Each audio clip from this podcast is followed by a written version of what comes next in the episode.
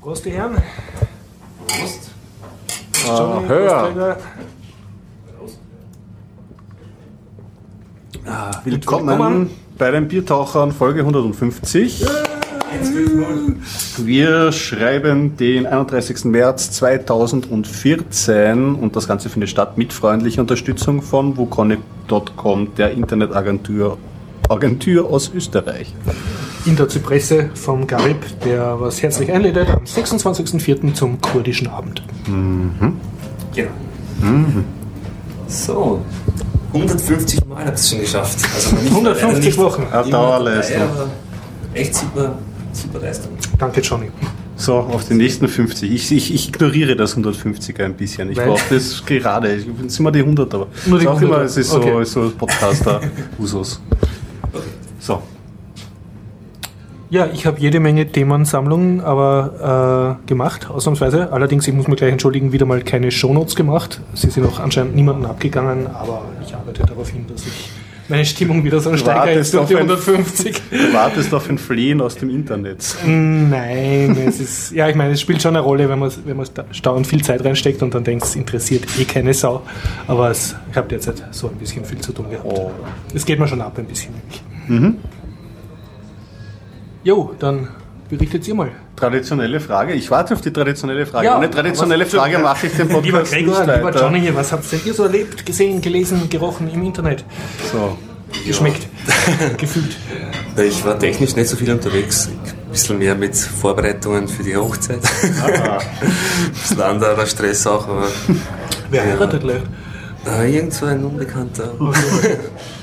ja, der so einen selben Namen trägt wie ich. Ja, auch nicht schlecht. Selber schuld, ne? Dann- so kommt's aus.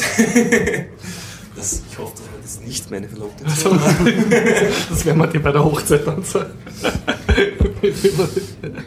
So, ja, ich habe auch gar nicht so viel erlebt. Ich habe mir angeschaut Hör und 300 Teil 2. Und ähm, ja, aber Smartphone-Hardware hat mich mir neu gekauft, ja. Ja, man sieht's. Ah, man sieht's, weil ich fotografieren werde. Der Gregor hat ein funkelnagelneues Smartphone mit froschgiftgrüner Hülle. Ja, das ist die. Und, und ich habe schon drauf herumgewischt und es ist circa 14 mal so schnell wie meines. Weil es ist ein, Äh, Moto G von Motorola. was ja auch der Johnny seiner Mutter oder wie hast du das gekauft? Ja, und das war auch die Motivation vom Bericht von Johnny, war so der letzte Ausschlag, dass ich mir das Handy kaufe. Ich bin da nämlich sehr. Normalerweise gibt es ja so ein gewisses Prozedere, wie ich mit der Anschaffung neuer Hardware nähere. Dass ich mich zuerst einmal auf Technikblogs rumtreibe und dann auf Geizhals oder irgendwo anders nachschaue, wo Dann die Preise sind. Dann höre ich mir ein paar Tech-Podcasts ein und so langsam redet man sich ein, dass man die neue Hardware wirklich benötigt. Ist bei Android-Hardware aber mittlerweile schon relativ schwer, aber das Splitterphone hat mir jetzt trotzdem ähm, äh, den Schrecken groß genug gemacht, dass ich jetzt äh, oder das, das Touch-Phone-Tapsen zu vergräult, dass ich mir ein neues angeschafft habe und habe mir gedacht, naja, ein paar Podcasts habe ich gehört, Johnny hat auch gesagt, okay, also schaffe ich mir das Moto G von Motorola an und das ist so ein Budget-Smartphone, also es kostet Verhältnissen verglichen mit anderen Phones nicht so viel, also das waren 269 für die kleine Version, glaube ich, oder? 190. 109, meine ich ja, 209 169 für Also unter 200 Euro. Genau, aber das ist die 8 GB Version. Ich glaube auch. meine Genau, richtig. Die große ist mit 16 GB und 199. Genau, die habe ich mir gekauft, die 199. Das da ist dran war, glaube ich, jedes Cover ist, glaube ich, noch ein 20 oder 25 so draufgelegt. Dafür hat es einen schicken Magneten. Ich habe mir den Cover ja nur deswegen gekauft, eigentlich, weil ich ein gebranntes Kind bin in Sachen, in Sachen Display. Jetzt bin ich von, Fleißige Stundenanschauer wissen das. von der so schöne Risse. Ja, ja, ja. Also von. Indiana Jones Ansatz, ein Handy muss von sich allein aus überleben, bin ich zum Übervorsichtigen. Das Cover ist immer am Display. Das ist nämlich so ein Deckelcover. Also da nimmt man die Rückseite des Handys ab und dann hat man noch so einen Klappmechanismus und hat vorne noch so einen kleinen Das heißt, Buchdeckel. egal wie du das jetzt in die Hosentasche schiebst, das sollte immer geschützt sein.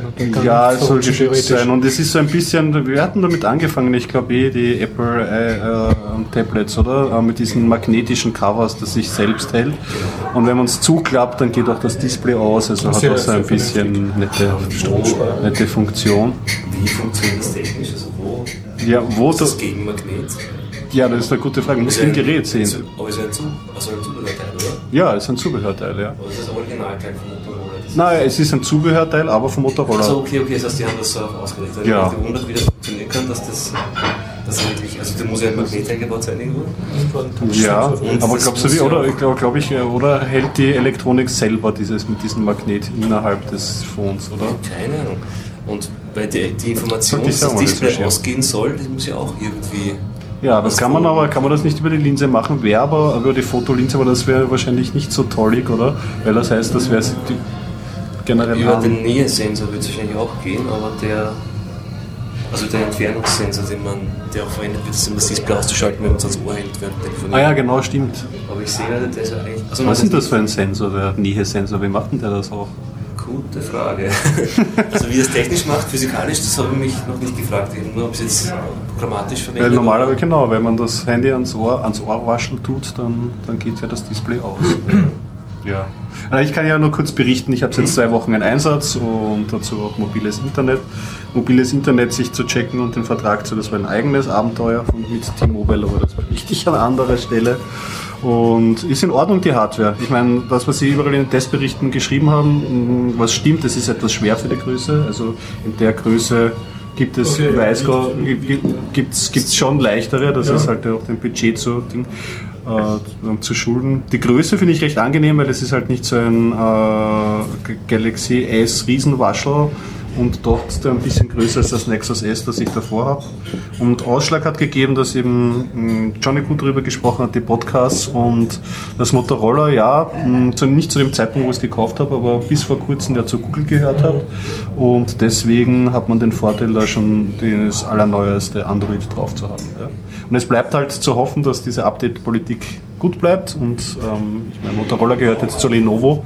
Ich hoffe nicht, dass Lenovo jetzt sagt, wir schreiben ein neues User-Interface und machen nie wieder Updates. Das wäre natürlich katastrophal, kann man nie voraussagen. Aber soweit funktioniert es einmal ganz gut.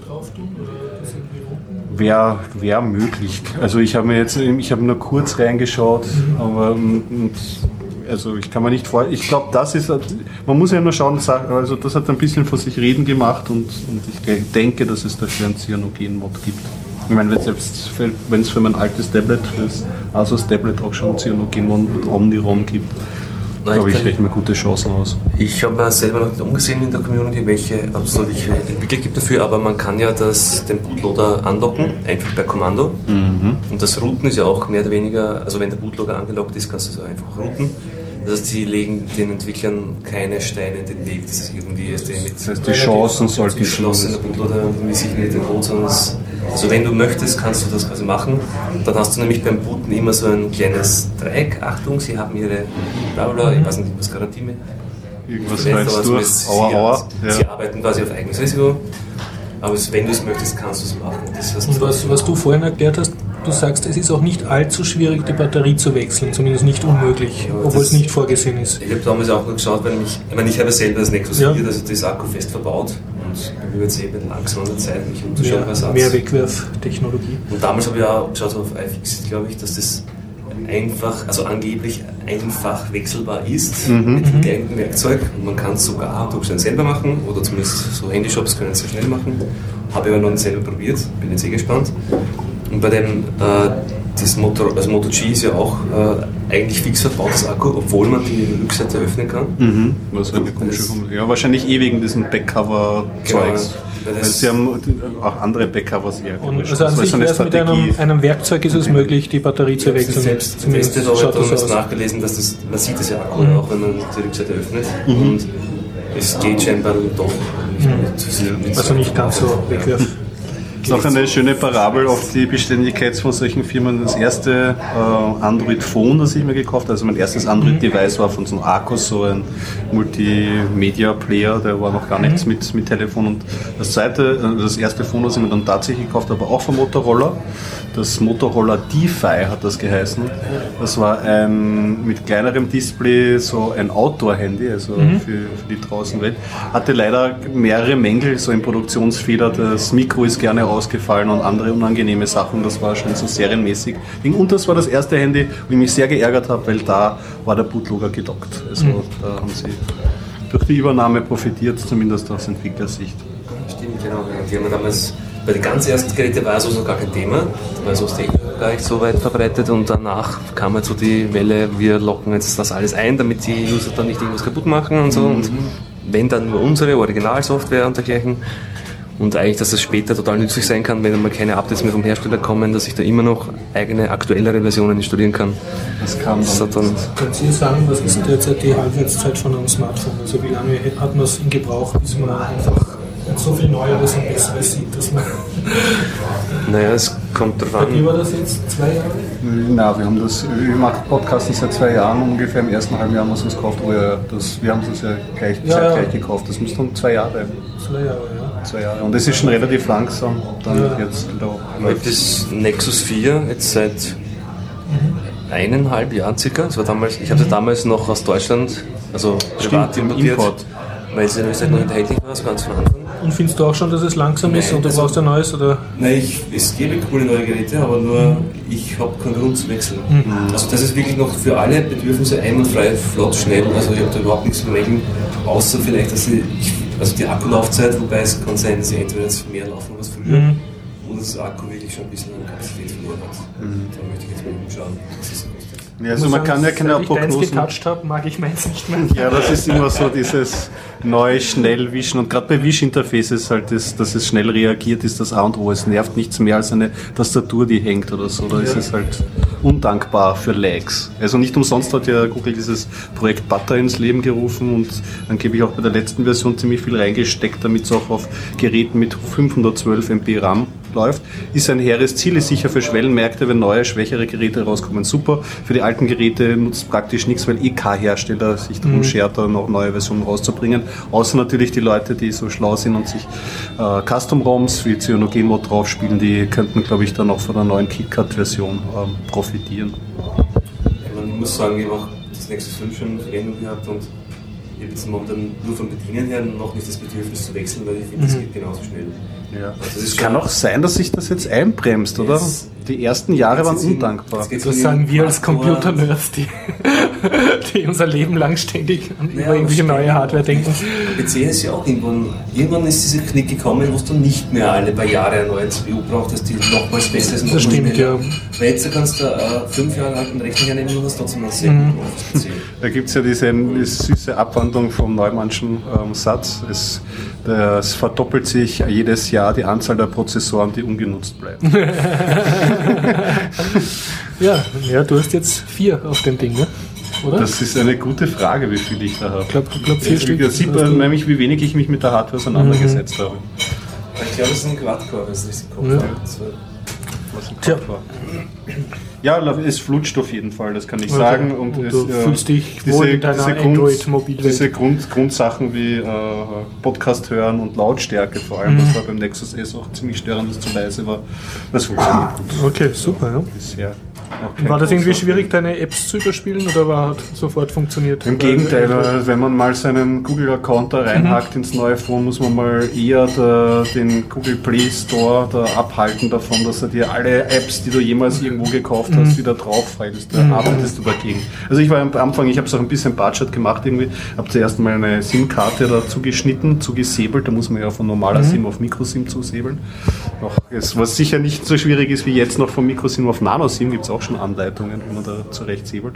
Und wenn das funktioniert hat, habe ich das reingesteckt, habe mein Google-Konto eingegeben und dann hat er auf einmal schon begonnen, Updates und alles schon im Hintergrund reinzuladen, damit es bequem ist. Und ich bin natürlich schon die Schweißbären ausgebrochen, weil ich keinen, zu dem Zeitpunkt noch keinen Internetvertrag hatte. Also schnell irgendwie alles wieder abdrehen und, und, ähm, Und du hast jetzt einen Internetvertrag auch, also ein Flat. ja, mittlerweile schon, ja. Mhm. Also ich, das war auch ein bisschen abenteuerliches Gespräch bei T-Mobile, weil wir schon ja lang dabei und dann Vertragsänderung und Mhm. innerhalb von, weiß nicht, 20 Minuten war ich von der Supportabteilung zur lange Treue-Abteilung in der Kündigungsabteilung und wieder zurück. also, aber es hat dann alles geklappt, ja. Ich bin jetzt Ja, mal super. fürs Erste kein, kein WLAN-Nomade mehr, also ich schaue mir mal an. Viel genutzt habe ich es noch nicht unterwegs, aber wahrscheinlich Mhm. kommt der Appetit dann mit dem Essen. Tja, Oh ja, ich, äh, wofür ich es nutze, ist jetzt fürs äh, aktuell fürs Laufen. Du tust das beim Laufen Radio hören? Naja, immer schon habe ich ja diese, habe ich ja, wenn man sich, wenn man ein paar hundert Folgen zurückhört, äh, habe ich ja schon damals so ein paar Lauf-Apps immer ein bisschen getestet. Und jetzt habe ich eben dieses Run-Testing im Ja. Einsatz. Und mein, Also und der, der muss online sein? der kann online sein. Der Vorteil hat, du kannst das halt besser deine Position dann bestimmen. Ja, und das war auch funktioniert gut. Apropos fällt mir noch ein, ich habe das Nexus 4 jetzt auch schon sehr lange, also wie vorher erwähnt habe, eineinhalb Jahre. Und die neuen Geräte haben ja wieder neue Hardware-Sensoren, neue Typen von Sensoren. Ich habe 6.5 hat so einen Step-Sensor drin und vorher ganz aufgeregt. Pedometer, ja. Und dann komme ich drauf, dass das Device, also damals, jetzt vor einigen Monaten halt erst, also ich habe schon noch sehr lange Zeit, ich hatte das geht schon ewig, und habe es nicht gewusst oder irgendwie nicht, nicht gesehen, dass das Ding einen Hardware-Sensor hat, von dessen Existenz ich nichts wusste. Und was tut der? einen Barometer. Also ein Du hast einen Barometer da drinnen? Das Ding hat einen Barometer eingebaut. Für, für die Wettervorhersage oder damit es Ja, einen du Chip schützen kann? Ja, du oder kannst Druck einfach so? Messen. Du kannst über APIs auslesen. Das heißt, damit kannst du eigentlich die Höhe dann messen, wenn du Ja. schlau bist. Ne? Das kannst du Weil dann. nämlich das GPS ist höhenmäßig, du das GPS ist höhenmäßig sehr, Okay, sehr dann unpräzise. Und das Interessante ist, ich habe es probiert, Mhm. man, wenn du im Stiegen hast, da rauf und runter gehst, also drei Stunden oben, das die. Kilometerzahl nach oben laufen. Geil. Nice. Und wie hat echt viele Sachen gehabt, weil ich das gesehen habe, dass es dann, also ich habe nur gelesen irgendwie, aha, Nexus 4 ein Barometer, das ist ja schwarz, diese Technikbeschreibung stimmt nicht, also irgendwo ein Datenblatt im Internet. Mhm, was- was Das kann man ist eh nicht vertrauen, genau, ist nämlich diese. Technikblätter. Und dabei war das richtig und ich hab's nicht gewusst. Ja. Und Temperatursensor hat er dann auch noch? Na, Oder? Temperatursensor, das ist aus dem, also das bei der App ist es, wann wird es so angezeigt? Nein. Also die kann auch Temperaturen zeigen, aber das macht Holt es sich aus dem Internet. Genau, okay. also hat es Mhm, nicht, mhm, weil es macht auch wenig Sinn, weil das weiß aus der eingesteckt, dass Mhm. Temperatur nicht Kannst gleich Fieber messen. unterm Arm. Smartphone unterm Arm. Aber jetzt nicht, dass ich es jetzt genutzt hätte. Hab's Ja, einmal aber bei cool, coole, coole Sache, ja. Wahnsinn. Ja, seitdem liegt eine App mehr auf dem Handy. Ja. Wer weiß, wann man es braucht. Frag mich, wann die Dinger Blutdruck messen können. Ja, aber jetzt habe ich. Blutdruck basiert auf dem tracken und- Luftdruck. Ja, Wir sind da zwischen Wolke und Wolke mit Regen. Aber ich könnte auch im Internet nachschauen, da hätte ich es ganz präzise. Aber warum? Lieber unabhängig. Aber eine Wettervorhersage, die ganz ohne Internet auskommt. So wie und trotzdem digital ist. Schön. Ich mag euch nicht abwürgen, Burschen, aber ich habe ca. 200 Meldungen gesammelt. Habt ihr vielleicht irgendwelche kleinen, die ihr dann dazwischen streuen könnt? So, Vielleicht, wir aber fang an. einfach mal an. Okay, fangen wir der Reihe nach an. Ja, äh, ich habe ein Video geguckt und ein schönes YouTube-Video gesehen. Ich weiß jetzt nicht mehr, wer mich drauf gelinkt hat, aber es geht um einen Papa. Und der Papa arbeitet anscheinend als Special Effect äh, Videodesigner. Und er hat sehr süße äh, Videos auf YouTube, wo man seinen kleinen Bub sieht, der ist ca. drei oder vier Jahre. Und der Bub macht halt Sachen, was Kinder machen. Er springt in eine Pfütze, aber der Papa gut Videos editieren kann, versinkt er dann in der Pfütze. So spielt so ein Spider-Man-Kostüm, hüpft er so herum. Ne? Und in Papas Video, da schießt er dann so sich selber an den Deckenventilator wird dort herumgedreht. Na Wahnsinn, also. Er hüpft vom Sofa und das Sofa ist dann plötzlich eine einsame Insel in einem brennenden äh, Lava. Oder er, er tut dann im Supermarkt so Kung-Fu-Moves machen und dann fliegen natürlich aus seiner Hand Feuerbälle und zünden den Supermarkt an. Also es schaut sehr cool aus und sind sehr kleine, hübsche Videos, ja. Ja, und äh, zeigt er da so wirklich Technik on Teil oder zeigt er nur das Endprodukt her? Also Das ist ist kein das Workshop? Endprodukt und das Coole ist, dass er das sehr zurückhaltend macht. Also du glaubst, das ist so der typische YouTube, ich filme mein Kind-Video. und- Aber dann kommt das auf einmal. Ja, und dann erst nie, und bei manchen merkst du dann, ist das jetzt echt? Ah, das kann ja nicht sein. Aber, oh. Ich habe nämlich nur das mit der Pfütze gesehen, glaube ich, irgendwo im Ja, Google genau. Stream und immer gedacht, war das jetzt echt? Oder gibt es irgendwo wirklich so eine Pfütze, die so groß ist? Er redet auch so lustig dazu. Ja, oh, ey, ähm, so, du merkst, der Papa filmt selber und du siehst seinen Schatten und so. Also, Nice. Alles so. Das ist eine sehr schön. Schauempfehlung. Ja, ist wirklich. Der ganze Kanal. Cool. Der ganze Kanal mit einigen, genau. Ja. Videos. Okay, sonst äh, auch sehr erfreulich von der Finanzfront äh, für meine, äh, also ich muss dazu sagen, ich tue ja immer so Amazon-Links in die Shownotes hinein tun. Oder immer, wenn wir ein Buch besprechen und habe bis heute aber noch nie ein Geld gekriegt von denen. Ja, das sind so aber, Affiliate-Links. ne? genau, ja, die schreiben mir nur jedes Monat, dass ich nicht genug Umsatz gemacht habe und ich habe gleich irgendwie 4,30 Euro auf irgendeinem Konto und das zahlen sie mir Ja, auch vielleicht aus. andrehen, also für Leute. wenn, wenn über uns äh, äh, Produkte anklickt, dann würden wir irgendeinen kleinen würden, Obolus von ja, Amazon zumindest kommen. würde ich dann endlich einmal äh, so weit kommen, dass sie mir das auch auszahlen. Keine Ahnung. Ist nie, nie passiert bisher, also voll vergeblich. Allerdings weiß äh, Amazon sehr unangenehm genau, äh, also jedes Buch, das ich mal besprochen habe und so dessen Titel kriege ich jetzt dauernd so unverlangt Werbeanzeigen. Also Ah, ich, bin, ich bezahle mit meinen Amazon Daten. lernt aus dir. Ja, die haben mich voll durchschaut, ärger als gegen sie. Und, aber jetzt ist etwas passiert, ich habe durch mein ständiges Geblogge jetzt wirklich äh, etwas bekommen, eine geldwertige Sache. Und zwar Pakt Publishing, das ist ein äh, ÖDV-Buchverlag. Und ich weiß nicht mehr ganz genau, wie die auf mich gekommen sind, aber ich bilde mir ein, ich habe für die mal ein Buch äh, reviewed. Und so ein, äh, ein Review, also ein technisches, was der Korrekturleser ist, bevor es veröffentlicht wird. Also dafür habe ich Lektor arbeitest Genau, ja, also dafür kriegst du dann ein Print-Exemplar, kriegst du mal als Belohnung. Und ich ein, das ist derselbe Verlag, der jetzt, äh, wo mich jetzt einer angeschrieben hat und hat gemeint, sie haben eine Kampagne bis so und so vielten und wenn man jetzt schnell ein E-Book kauft, kriegt man zwei E-Books zum Preis von einem oder so und äh, ob ich das nicht twittern könnte und über Social Media verbreiten. Und ich habe es dann halt in diversen Social Media Kanälen, die eh keiner liest, verbreitet und dazu geschrieben, I, I will get an E-Book for tweeting this. Und der hat sich dann urgefreut und ich habe auch tatsächlich ein E-Book bekommen. Sie haben es aussuchen dürfen. Also, Jetzt erzählen wir in einem Podcast, den eh keiner. was ist die Moral von der Geschichte? Also, Wir sind einsam. A, Heul. B, es, Wo ist der es Geiger? zahlt sich aus, sein Ego auf diversen Social Media Genau. Kanälen auszubreiten, weil ab und zu dann einen Verlag, der noch aufmerksamkeitsgeiler ist als man selber. Und der revanchiert sich dann. Sehr gut. Cool. Ja. Fein. Mir ist noch was eingefallen, was ich vorhin nicht erwähnt habe. Äh, Ja. Ich bin in letzter Zeit jetzt äh, so bedingt durch, äh, öfters mit Car2Go gefahren. Ich weiß nicht, Car2Go. ha, habe ich schon mal erwähnt, glaube ich, aber ich habe die Karte schon vor langem Zeit gecheckt. Das sind diese kleinen Autos in Ja, der Stadt, die, die da Smarts, die da überall Ja. rumstehen, die man sich einfach nehmen kann. Und war eigentlich sehr, also bin immer noch sehr positiv von dem Ganzen überrascht. Es ist, äh, ich finde es äußerst praktisch, also weil das Auto einfach irgendwo stehen lässt. Du fährst einfach irgendwo hin, hast eine App am Handy, siehst, wo du das nächste findest, steigst ein, fährst hin, lässt es stehen und fertig. Das ist so wie Citybike, nur weniger Ja, umweltfreundlich. ist weniger umweltfreundlich und im Gegensatz zum Citybike musst du dich nicht darum kümmern, wo du es abstellst. Das stellst du einfach irgendwo ab. Ach so, und das weiß dann selber das Auto, Das wo es Auto, steht? Hat das ein Handy eingebaut? Oder? hat ein Handy eingebaut und ein GPS und in dem Moment, wo du abmeldest, das Auto, ist es sofort auf der Karte wieder online als frei verfügbar. Ja, das ist natürlich. Da kommen zwei Technologien nämlich zusammen. Dieses äh, äh, Sharing von, von mobilen Wesen und jetzt mit den Apps ist das auch möglich, da eine neue Ebene reinzuziehen, dass es effizienter nutzbar ist. Weil ich habe schon, man kann es auch reservieren auch, aber ich meine, hab das über, so sichere Passwörter, die in meinem Passwort-Safe habe, jetzt habe ich das Passwort nicht im Kopf gehabt. Und habe auf dem, im Büro auf der Webseite noch geschaut, aha, da steht eins ums Eck in der, auf der Baugasse. Geh rüber, ist nicht mehr da. Denk mal, so eine Chance, schau am Handy nach, mach die App auf, mit der App geht es heutzutage einfach. Sehen in derselben Zeit, war vorher nur das eine da, in fünf Minuten sind einfach mit zwei andere da in der Parallelgasse. Also Also auch wahnsinnig geschwind. echt wirklich sehr Also in hohe Echtzeit praktisch. und ich meine, auch die Autos werden scheinbar sehr intensiv genutzt, weil nämlich, Mhm.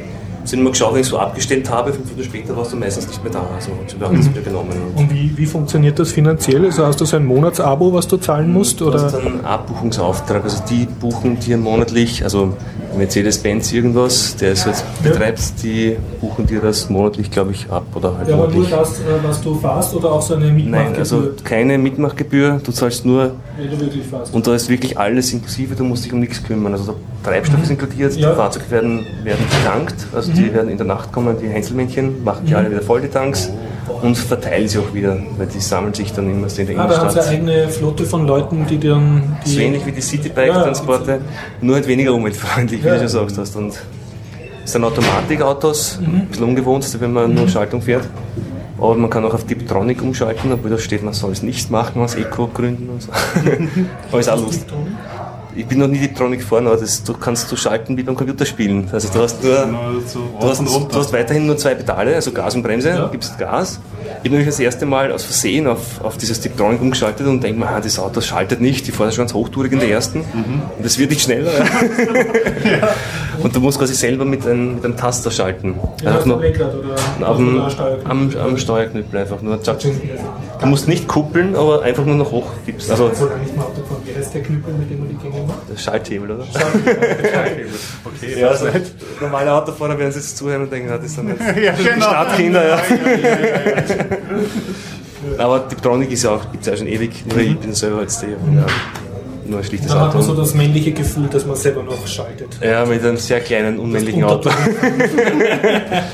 Alles Aber- wird heruntergehen. Okay. Sehr praktisches Auto. Und das ist ein Zweisitzer oder Viersitzer? ein Zweisitzer und hat sogar einen Kofferraum. Also du kriegst mehr oder eine weniger. Kiste Bier rein? Oder das Ja, schon- was, eine Kiste Bier vielleicht knapp. Nein, ich glaube fast nicht. Also, aber, aber doch so ein Rucksack, Reistasche, sonst kann man hinten schon reinstellen. Also das hätte ja nicht geglaubt. Aber wenn wir so den Großeinkauf im Supermarkt machen für die Familie, also Wenn du alleine bist, geht schon, weil das den Beifahrt ist auch noch. Ach so, du kannst okay, dir vollräumen. okay, also ja, ja.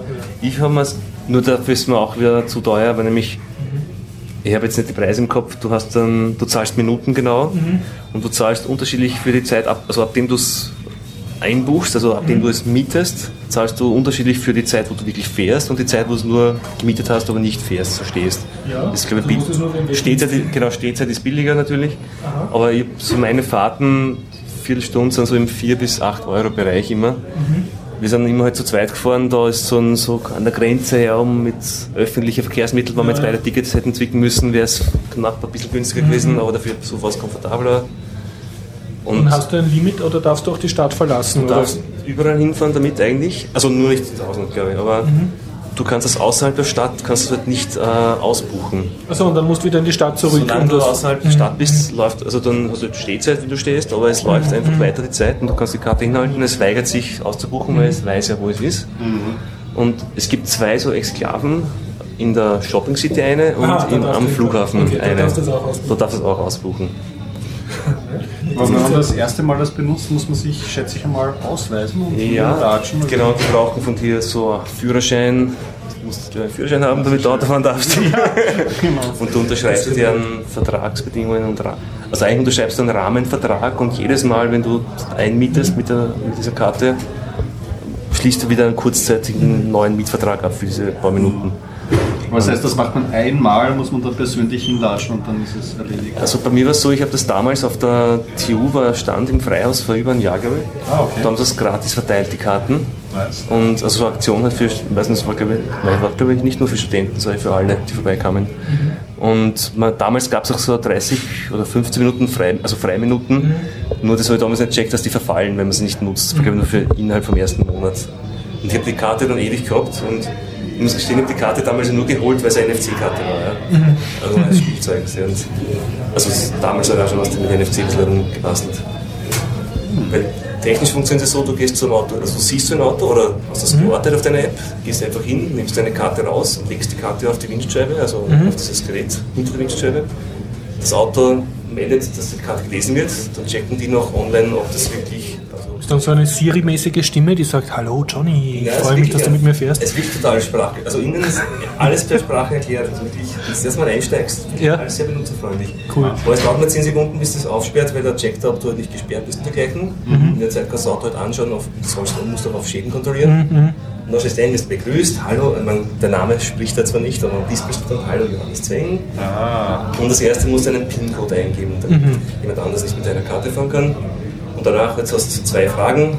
Zustand außen, Zustand innen und dann eine Liste der bereits gemeldeten Beschädigungen musst du bestätigen oder neue Schaden, also neue Schäden eingeben, also damit sie wissen, ob du das was du zurückgeführt hast.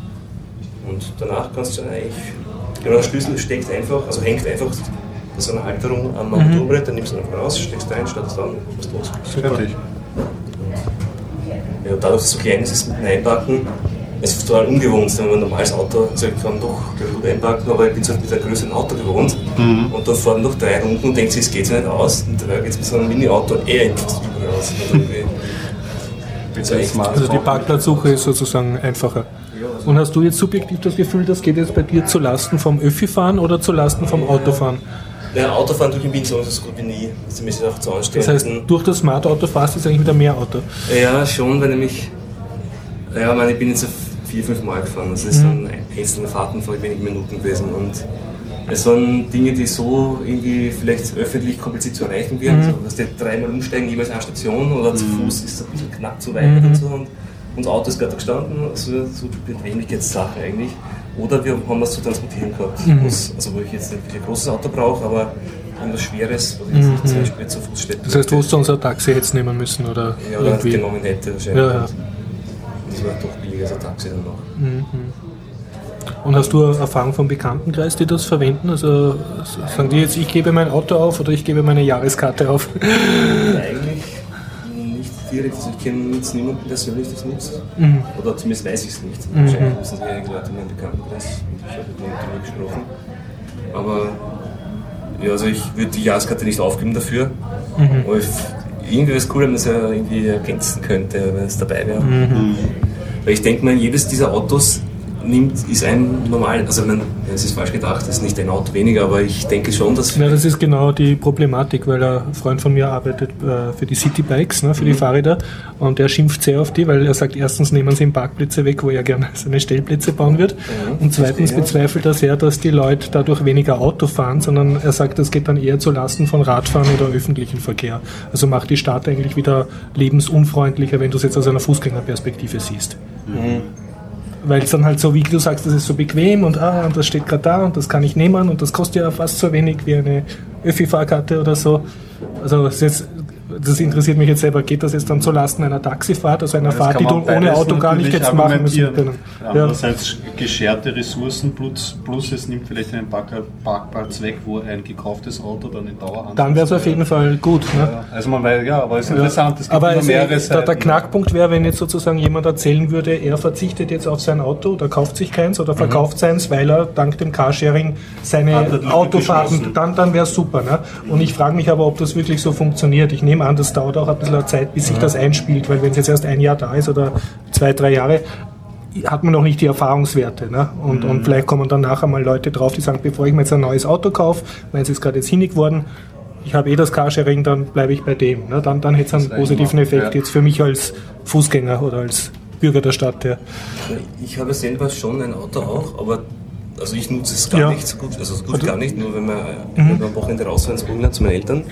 Aber meine Freundin, die kommt halt öffentlich nicht mhm. in die Arbeit, die braucht mhm. ein Auto zum Pendeln. Und die, also die nutzt es eigentlich täglich. Und deswegen, also deswegen Aber die kann jetzt nicht äh, statt dem Auto das Car. Für die, nein, der, sie pendelt ja täglich, sie fährt ja täglich 100 Kilometer, also das wäre mit dem Carsharing viel zu teuer. Und, und das ist eher, aber auf jeden Fall, für so Situationen, da kommst du ja. ohne Auto nicht aus momentan ja. heutzutage. Und die, nur ich selber würde mir für Wien, glaube ich, kein Auto kaufen. Mhm. Oder ich habe, ich habe vorher auch zehn Jahre in Wien kein Auto gehabt, mhm. bevor wir das Auto gekauft haben. Und das, aber es geht dann schon ab. Also für gewisse Dinge brauche ich ein Auto. Ja. Und ich glaube da, also ich würde es schon so einschätzen, dass ich mir, dass mir das den. Das würde dir dein, dein ich Auto ersetzen, eh kein Auto, ja. ab und zu brauchst. Früher haben wir schon überlegt, ja. Auto, mein Auto war mir viel zu teuer und jetzt mhm. es halt beruflich da ergeben, wir brauchen ein Auto. Aber das wäre, glaube ich, schon ein also Anreiz, mhm. dass es aber du hast schon recht, es wird auch viele ja. geben, die fahren jetzt, es ist einfach bequem und mhm. so Dinge am Abend beim Fortgehen, dass die dann hinfahren mit dem Car Go, da kannst du einfach stehen lassen. Also dann kannst du saufen ja, und genau, zurück, öffentlich zurückfahren. Das ist eigentlich dann, das ist aber immerhin eine Fahrt gespart ne? und wahrscheinlich am besoffenen Autofahrer gespart. Naja, nein, in dem Sinne ist er eine gute Sache. Na, früher wäre ich wahrscheinlich in der U-Bahn gefahren. Aber es ist anstrengender. Ja. Zum Beispiel, du bist da schon irgendwo, der, ah, wir haben uns ausgemacht, wir treffen uns und können Da kann man es für eine Hinreise. Und da ist es dann wieder so Bequemlichkeit, mhm. da habe ich eine Autofahrt mehr gemacht, die ich sonst also, vielleicht nicht ja, gemacht hätte. Mhm. Vielleicht wäre ich mit Taxi gefahren, aber, also, ja. aber andererseits, vielleicht wäre es gar nicht fortgegangen und hättest dann ferngeschaut stattdessen und das wäre noch schlimmer. Ne? Also, ne, die Fernseher. Wir können auch diese Kronenzeitung gelesen. Für die geistige Gesundheit des Landes wäre das gut. Ja, einfach die Natur, Hauptsache dein Geist frisch und du hast Alkohol getrunken. Ja, na, interessante Sache. Mhm. Ich weiß nicht, kann ich noch kurz ja. da technisch ausholen? Mich interessiert, wie das mit den Karten gesichert ist, nachdem ich jetzt mit den mhm. FC-Karten umgespielt ja, habe. Ja. Und da haben wir dann angeschaut, diese Karten, die man da bekommt, sind MyFair Testfire-Karten. Also MyFair ist eine Marke von NXP, also eine Firma NXP. Mhm. Das sind proprietäre Zutrittskarten, also so NFC-Zutrittskartensystem, wird von vielen öffentlichen Verkehrsmitteln auch genutzt und die sind, also die haben ja, NXP hatte ja schon früher mit MyFair Classic so Chips im Einsatz, die schon längst geknackt sind und die haben sehr viel gelernt. Und es ist wirklich sehr gute und sichere Plattform so auf den ersten Blick. Also da gibt es momentan noch keine bekannten, also Hacks, wie man diese, diese Chipkarten hardmäßig hacken kann. Okay. Und sie haben es auch gut implementiert. Also sie haben die, also im Gegensatz zu Bankomatkarten ist die Kommunikation verschlüsselt. Sie müssen sich gegenseitig authentifizieren. Also beide Seiten müssen einen Key kennen, also das Lesegerät im Auto und die Karte. Mhm. Das heißt, ich kann auf der Karte eigentlich nichts auslesen und auch nicht klonen. Okay, das klingt ja schon mal. Das heißt, es ist deutlich, die, Karte ist einfach, ich sehe einfach nur, es ist eine Karte Go-Card, aber mehr schon nicht.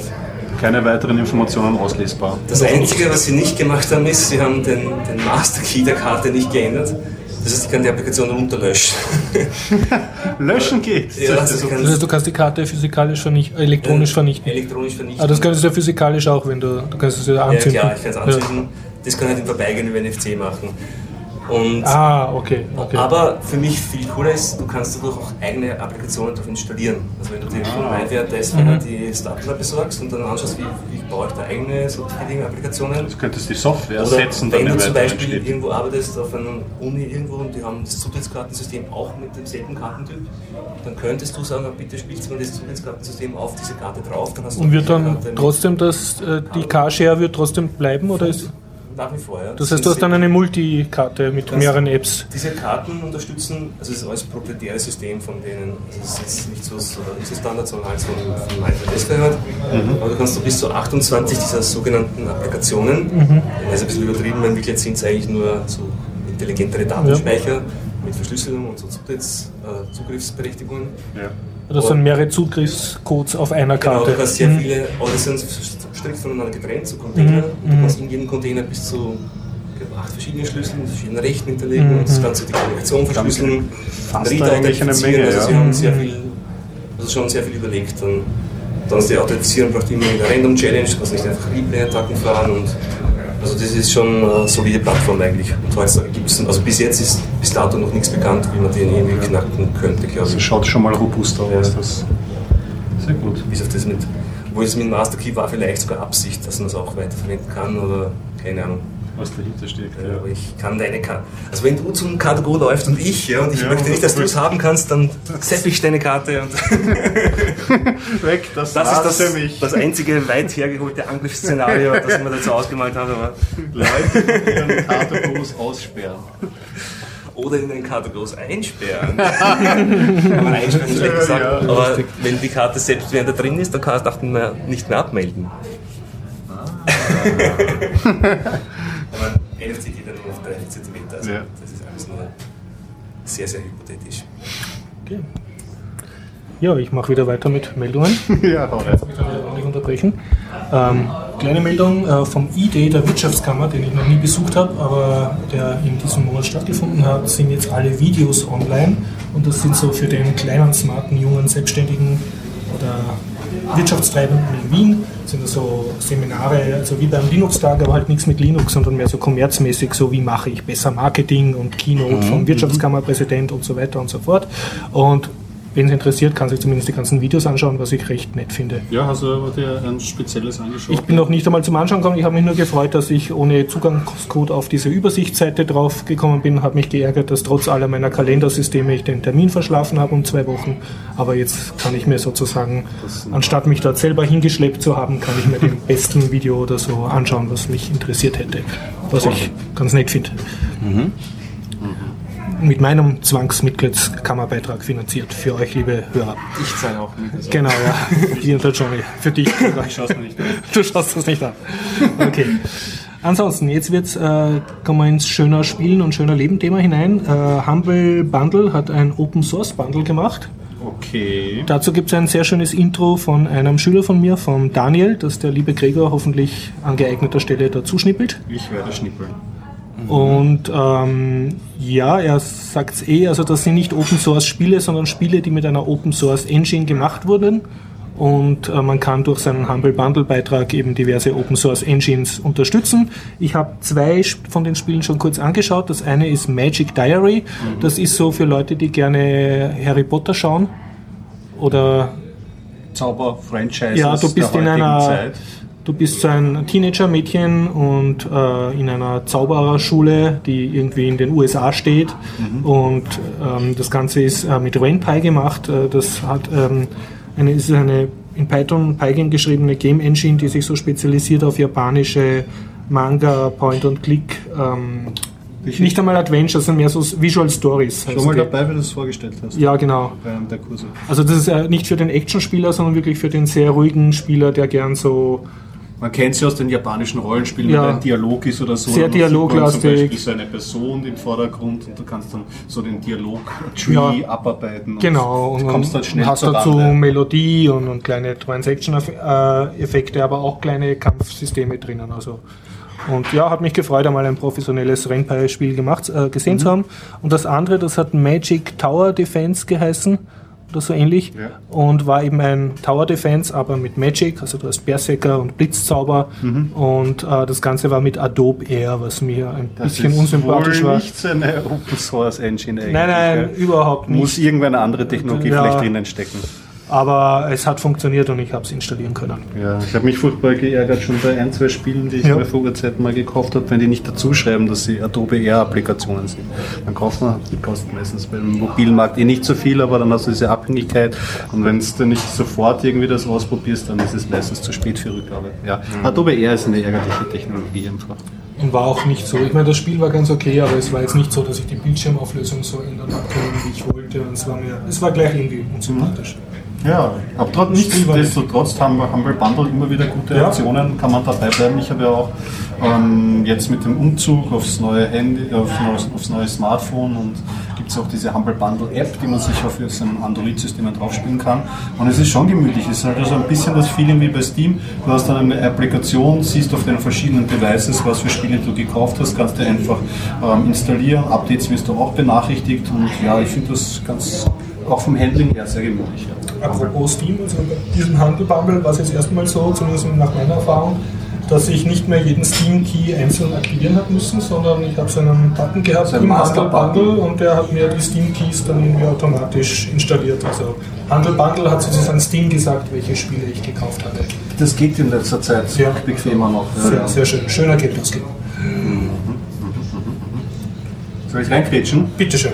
Ich habe mir angeschaut, darüber können wir sicher reden, das ist nett. Ähm, Hör, habt ihr davon gehört? Im Kino. Kino, ja? Ja. Das ist der Mann, der ja. sich in seine Computerstimme verliebt vom Betriebssystem. Gespielt von Vincent Gallo oder ein Film von Spike Jones. Ähm, den Spike Jones könnte man kennen wie ähm, von Filmen wie zum Beispiel ähm, Being John Malkovich. Hat aber auch ähm, kurioserweise er ist auch, glaube ich, so ein bisschen ein, ein, ein Skateboard-Nerd und so Sache, spielt auch in diversen Jackass-Teilen mit und hat damit produziert. Also der oszilliert von Okay. sehr flüchtigen ähm, Filmen, wo Charlie Kaufman die Drehbücher geschrieben hat, zu Jackass-Content und so. Und dieser Film ähm, soll in der nahen Zukunft spielen. Jetzt so die Zeit habe ich mir jetzt, äh, Zeitangabe habe ich mir nicht genau gemerkt, ist für den Film auch ähm, nicht so notwendig. Ja, und es geht darum, ähm, ja, Technologie so ungefähr wie wir es kennen, noch ein bisschen kleiner. Leute gehen rum mit ihren Smartphones, ähm, können sich unterhalten über Bluetooth-Stecker im Ohr und so.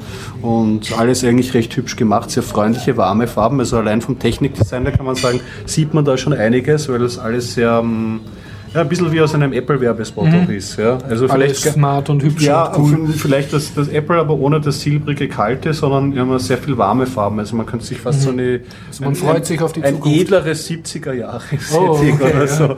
Vielleicht so, ja. Und ähm, er ist eben ein junger Mann, hat gerade, glaube ich, ähm, eine Beziehung hinter sich, also ist Single. Und eine neue Version von Betriebssystemen kommt raus. Und ähm, bei der Installation des neuen Betriebssystems fragt die Stimme, ob er gerne eine weibliche oder eine männliche Stimme hätte. Er sagt eine weibliche Stimme und ja, dann entspinnt sich ähm, eine Beziehung zwischen den beiden. Und sie verlieben sich ineinander. Die Stimme hat so eine Art selbstlernende AI, also die ist keine doofe. Also das OS und der Mensch verlieben sich ineinander. Das Auch das OS in den Menschen. Ja, richtig. Ähm, gesprochen wurde das von der Joan, ähm, Scarlett Johansson. Also die hat eh, die hat sich sehr geärgert, glaube ich, die hat keinen Golden Globe bekommen, weil sie nur als Stimme aufgetreten ist oder so. Und ja, genau, das war irgendwie Ja, ganz und ist das dann Vaterfilm, wenn man sozusagen keine Frau sieht, sondern ständig nur eine hört? Ihr habt doch auch die Serie Black Mirror gesehen, oder? Ja. Und genau, also wenn dieses Black Mirror-Feeling, ja, er kommt auch wieder auf, weil du siehst eine Liebesgeschichte und sie ist total schön erzählt und es Scarlett Johansson Stimme und die beiden, ähm, dadurch, dass sie sich nur, ähm, ja genau, ähm, dadurch, äh, genau, ähm, Dadurch, dass sie eben auch körperlos ist, sondern eigentlich nur eine Stimme und halt nur am Handy oder so wohnt, ist das natürlich auch eine sehr menschliche, also können sie sich ja eigentlich nur unterhalten im Prinzip. Und Andererseits es läuft halt immer wieder kalt den Rücken runter, weil es wird halt nicht viel angedeutet. Also man würde sich bei dieser Welt noch mehr wünschen, mehr von dieser Welt zu sehen mhm. und erklärt zu bekommen. Und man kriegt nur mit zum Beispiel andere, eine Freundin von dir oder andere Freunde von ihm haben, um, verlieben sich auch in die OS oder, oh. oder sind gut befreundet. Und er geht zum Beispiel mit Freunden ähm, weg ähm, zu einem Picknick und da ist sie... Nehmen ähm, ihre Computerstimmen mit. Nimmt ihre Computerstimme mit, also teilweise, aber es wird dann aber auch nicht so, als wäre es selbst selbstverständlich, aber es wird auch doch angenommen. Und es gibt ein paar, ich will nicht alles vorweg, ich will nicht alles vorwegnehmen, es wird in einer Stelle zum Beispiel sehr unangenehm und skurril, also nicht jetzt, aber einfach weil die Technik und diese Menschlichkeit zurückzieht. Und das Ende ist auch sehr, also was man, der Film hat immer so zwei Meinungen. Die einen sind enttäuscht, das ist so die Nerd-Meinung. Naja, es war ein schöner Ansatz, aber erstens die AI, die reagiert eigentlich viel zu menschlich. Da wird nicht erklärt, warum, mhm. was da für Mechanismen merken und ich würde gerne mehr von dieser Technik sehen. Mhm. Und die anderen, so wie der Spike Jones selber auch gemeint hat, naja, auf die Technik soll man sich jetzt mal nicht versteifen. Es das ist, ist halt was, Ja, genau, es ist jetzt einmal so eine, mhm. eine Geschichte erzählt mit diesen Mitteln und ich finde, er hat es ganz gut gemacht, die Welt nicht weiter auszumalen, weil dann wärst du auf Unlogik noch und nöcher mhm sicher mhm. drauf gekommen. Man soll sich da wirklich auf dieses creepy AI und Mensch-Konstellation konzentrieren und insofern funktioniert es gut. Handy. Ja, ja.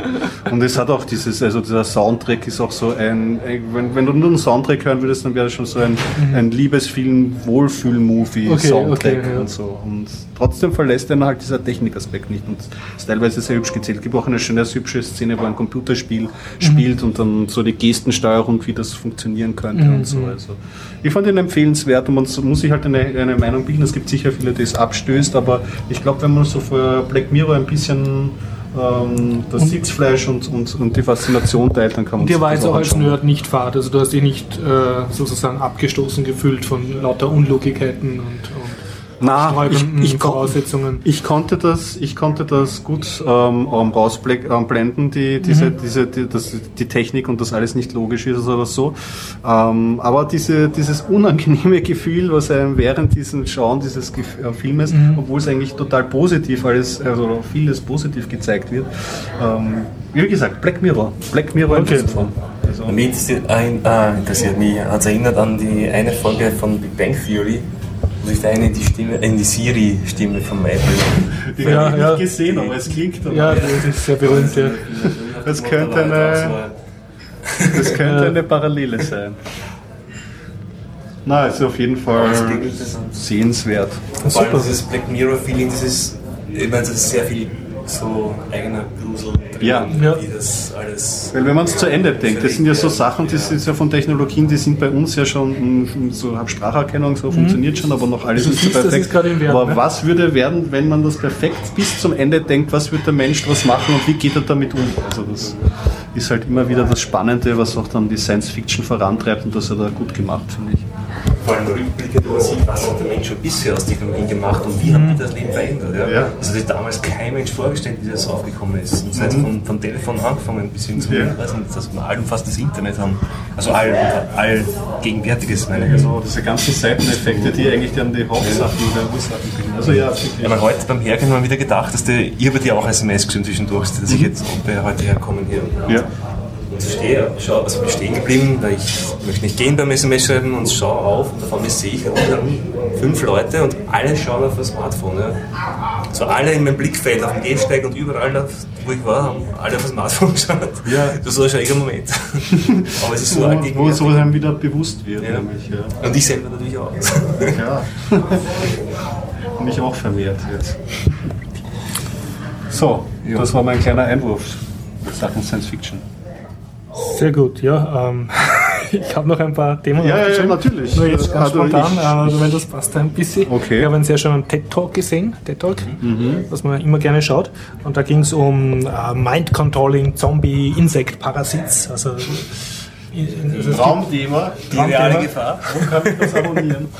Nein, wirklich ja, ein sehr netter Talk und zwar von einem jungen äh, Autor. Also der schreibt Bücher.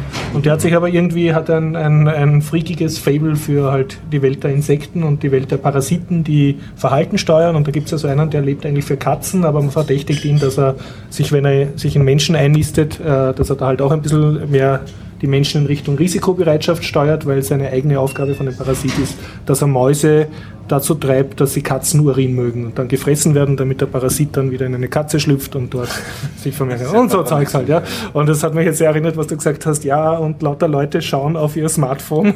Das ist so, dass wir praktisch unsere eigenen Parasiten selber züchten, die uns meint kontrollieren, weil jeder. Aber wie dem auch sei. Und dann auch mit allen negativen bei, also rundherum Sachen, wie zum Beispiel im Straßenverkehr, wie viele Unfälle jetzt, ich meine, jetzt ansichtlich des Unfalls so war, Ja. haben sie ja, ich weiß nicht, ob die Zahl stimmt, da haben sie gerade jeder siebte tödliche Verkehrsunfall wird durch Ablenkung verursacht in Österreich. Ja, genau. Ich meine, da wurde nicht erwähnt, ob es jetzt durchs Handy oder ähnliches, aber wie viele Ja. Leute wirklich, zum Beispiel Handy-Leute, schauen mal kurz aufs Smartphone oder Dinge und Ohne Freisprech. ja. Ich meine, Freisprech, Controlling. Freisprech bringt ja nichts, wenn du frei gut, frei bist, ja, dann musst du hinschauen. Das ist natürlich auch, da muss man auch überlegen, ob das Sinn macht, Autos noch mehr vollzustellen, was damit. Ich sehe den Beruf des professionellen Beifahrers als Dienstleistung, der mit dir fährt, obwohl er gar nicht will und Ja, für dich dein Smartphone ist- wischt. Ne? Bei Autos ist echt so eine Frage, da glaube ich ganz oder gar nicht. Entweder Faktor Mensch komplett ausschließen. Ja, aber das geht ja Richtung Oder- Self-Driven-Car. Das Ja, ja, Macht dann genau, genau, du sagst ja. bitte Wiener Neustadt zur Shopping City und Richtig, du tust ja. dabei Smartphone wischen. Dafür Aber-.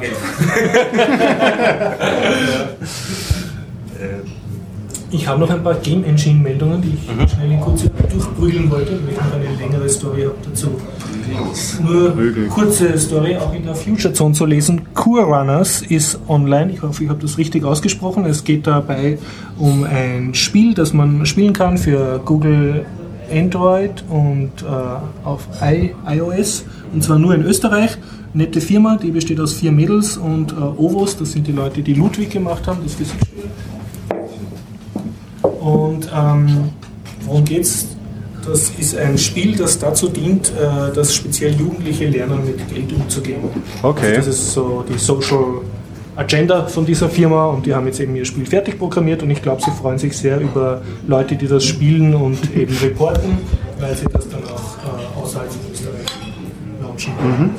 Also es ist ein Edutainment-Game sozusagen, also es soll einen Umgang mit Geld vermitteln. Ja, ja, du wirst jetzt also einerseits Geld verdienen, aber andererseits auch eine Social Mission haben. Eine von den vier Damen habe ich kennengelernt auf der Interpädagogika in Graz und die waren, ja, also die stehen zumindest sehr dahinter und haben, glaube ich, auch einen guten Draht zur Medien. In der Future Zone wurden sie sehr gecovert, gecovert und es ist leider keine Open Source. Also so weit geht der Social Gedanke nicht, aber zumindest sie wollen was Gutes tun und haben da eben auch eine Finanzierung dafür aufgestellt und so. Also ich denke, die haben sich verdient, dass man in die App reinschnüffelt und dann mal schaut, wie das ist.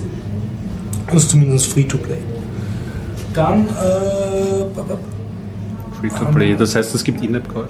Nein, gibt es nicht, wird es auch nicht geben. Ja, das, das hätte nämlich dann eine Spirale ausgelöst. Dann der Chris äh, von, äh, mit dem ich, äh, also einer der Sponsoren vom Austria Game Jam, ähm, der hat eine V-Play Engine, Engine, Engine, Engine ähm, mit der man eben Computerspiele programmieren kann und so ein Service, wo sie dann deployed werden, Dankeschön, für ähm, Linux, für Mobile App, für Mobile Android und PC, also für Apple auf einen Knopf, also einmal programmieren und dann chuck, sofort mehrere fertige Spiele haben und er hat so ein Monatsmodell, was mir noch nicht ganz so sympathisch ist, also man zahlt pro Monat und hat dann so und so viele Builds auf verschiedenen Plattformen. Also ist eher für die professionellen Spieleentwickler gedacht, aber es gibt eine Trial-Version etc. etc. Und auf jeden Fall hat er in einem Blogposting ein äh, Spiel gemacht und das ist ein Jump-and-Run-Spiel und zwar Pharaohs Escape. Das habe ich mir dann installiert für mein Android, weil ich einfach mal wissen wollte, was die Engine zusammenbringt. Und ich muss sagen, äh, ich hasse normal Jump-and-Run-Spiele und ich hasse noch mehr äh, Spiele, wo ich rechtzeitig irgendwo drücken muss, noch dazu auf meinem eher langsamen, touch-empfindlichen Smartphone, also alles, was ich nicht will. Und trotzdem hat das Spiel das, den gewissen Reiz für mich, aber wahrscheinlich auch, weil ich so Spiele selten spiele. Also es geht um so einen Pharao, der unter Zeitdruck irgendwo hinhüpfen muss in einem Labyrinth und dann schnell weg, weil von oben senkt sich die Decke und zerquetscht den sonst oder nicht rechtzeitig beim Ausgang. Das ist super klassisch und das haben sie halt mit dieser Engine geschrieben und ja, und das Spiel kann ich empfehlen, also es ist nicht gratis downloadbar und man kriegt ein Gefühl dafür, was die Engine leistet. Also Escape. Okay, und äh, ja, jetzt meine große Story. Ähm, ich bin Kickstarter-Finanzier von Leadworks für Linux. Und zwar ist das eine Game Engine für Linux, auf Linux. Also man kann auf Linux 3D-Spiele entwickeln, die dann auch auf Linux spielbar sind. Nicht so wie Unity, was du nur unter Windows spielen kann, also entwickeln kannst und dann unter Linux spielen. So. Okay, dann brauchst du den Ding. Und ähm, ist das eine, wird das eine Open Source äh, Engine oder? Äh, so viel ich weiß, kostet sie 120 Euro oder sowas mhm. oder Dollar.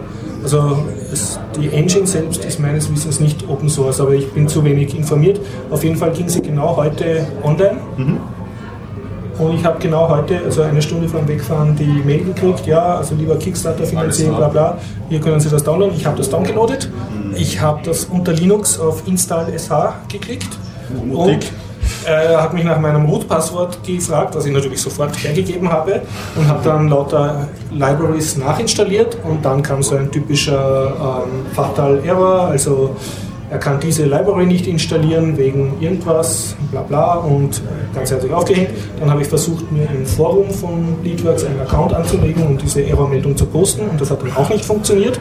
Typisches Horst-Erlebnis, also ich bin sogar zu unfähig, mich dann habe ich mich registriert äh, und gesagt, ja, ich habe mein Passwort, äh, ging nicht, Passwort vergessen, ging auch nicht und dann habe ich den Verdacht gehabt, weil ich schon Bäcker war, also in Kickstarter und ich schon ein Username und Passwort gekriegt habe, der aber nicht im Forum funktioniert hat. Und ich mich dann mit derselben E-Mail-Adresse versucht habe, im Forum zu registrieren, dass dann irgendwie gar nichts mehr ging. Aber jo, auf jeden Fall habe ich dann einfach dem Typen auf die E-Mail geantwortet, mhm. dem Dev direkt. Und jetzt kommt es, wie ich in der Straßenbahn sitze, also das sind 10 Minuten vergangen, hat er mir schon zurückgeschrieben, neues Passwort gegeben, für das Forum. Also. Und äh, auch eine, ich meine, ich kann noch nicht beurteilen, ob die Lösung stimmt. Er hat geschrieben, die, also der Error kommt daher, weil ich die Ubuntu-Version 13.10 verwende und er hat auf die LTS entwickelt, also auf die 12.04.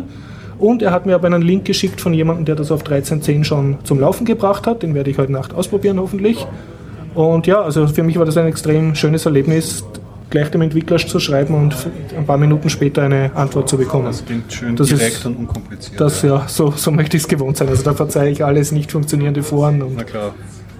Sondern nicht funktionierende Ubuntu-Installs. nicht leicht ist, sauber unter ja, Linux zu, ähm, zu, veröffentlichen. Für die vielen Distros und so. Ja. Aber ja, ich hoffe, dass, also von den Screenshots weiß ich nur, du hast halt einen kompletten 3D-Editor, äh, wo du so wie im Blender deine Drahtgittermodelle machen kannst und halt dein Spiel dann zusammen konstruieren und klicken und programmieren. Und ja, ich hoffe, also, dass das wird was. Ich werde berichten, wenn ich das zum Laufen bringe, erfolgreich, ja, wie, wie das ist.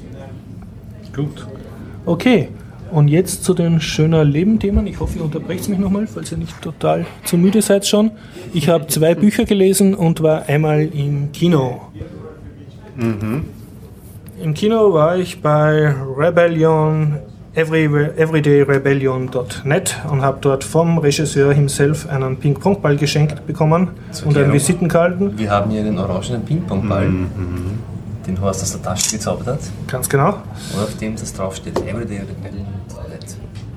Worum geht's? Das ist ein Film von zwei iranischen Regisseuren, wenn ich das richtig verstanden habe. Ist auch in der Future Song, glaube ich, gecovert. Mhm. Und äh, ähm, es geht um gewaltfreien Widerstand. Okay. Und es ihm, auch wer sich. Ist das ein Spielfilm oder eine Dokumentation? Eher so eine Dokumentation, kann man sagen. Ja. Oder so ein, wie soll man sagen? Scripted Reality. Oder fürs Fernsehen ein längerer Fernsehbeitrag, der jetzt im Kino läuft, bis er nächstes Jahr irgendwann im Fernsehen gezeigt wird. Okay. Auf jeden Fall relativ aktuell, also die meisten Sachen spielen von 2012, 2013. Und es geht um diverse Rebellionen und Revolutionen, sehr viel von der niedergeschlagenen Revolution im Iran 2009, von der man jetzt nicht mehr so viel hört. Und äh, zum Teil wird sich kritisch auseinandergesetzt mit der Twitter, also Twitter, Arab Spring Sache und so.